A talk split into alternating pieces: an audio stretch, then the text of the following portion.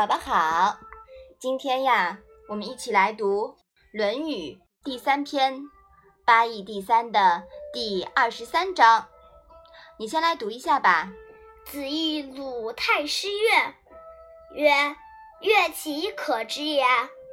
始作西如也，纵之纯如也，矫如也，亦如也，以成。”妈妈，玉是什么意思啊？玉啊，在这里做动词，是告诉的意思。太师是什么意思啊？太师是乐官的名字。妈妈，稀是稀少的意思吗？哦，不是哦，这个稀啊是和聚协调的意思。妈妈，纵是什么意思啊？纵啊，是放纵、展开的意思。纯是纯洁的意思吗？差不多。这里的纯啊，是美好、和谐的意思。矫是什么意思啊？矫呢，是音节分明的意思。妈妈，意又是什么意思啊？意呀，是连续不断的意思。不是有一个成语叫？络绎不绝吗？这里的“绎”呀，跟我们这一章里的“绎”意思是一样的。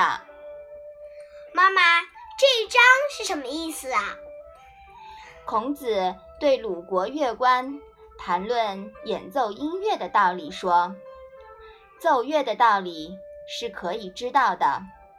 开始演奏，各种乐器合奏，声音繁美。”继续展开下去，悠扬悦耳，音节分明，连续不断，最后完成。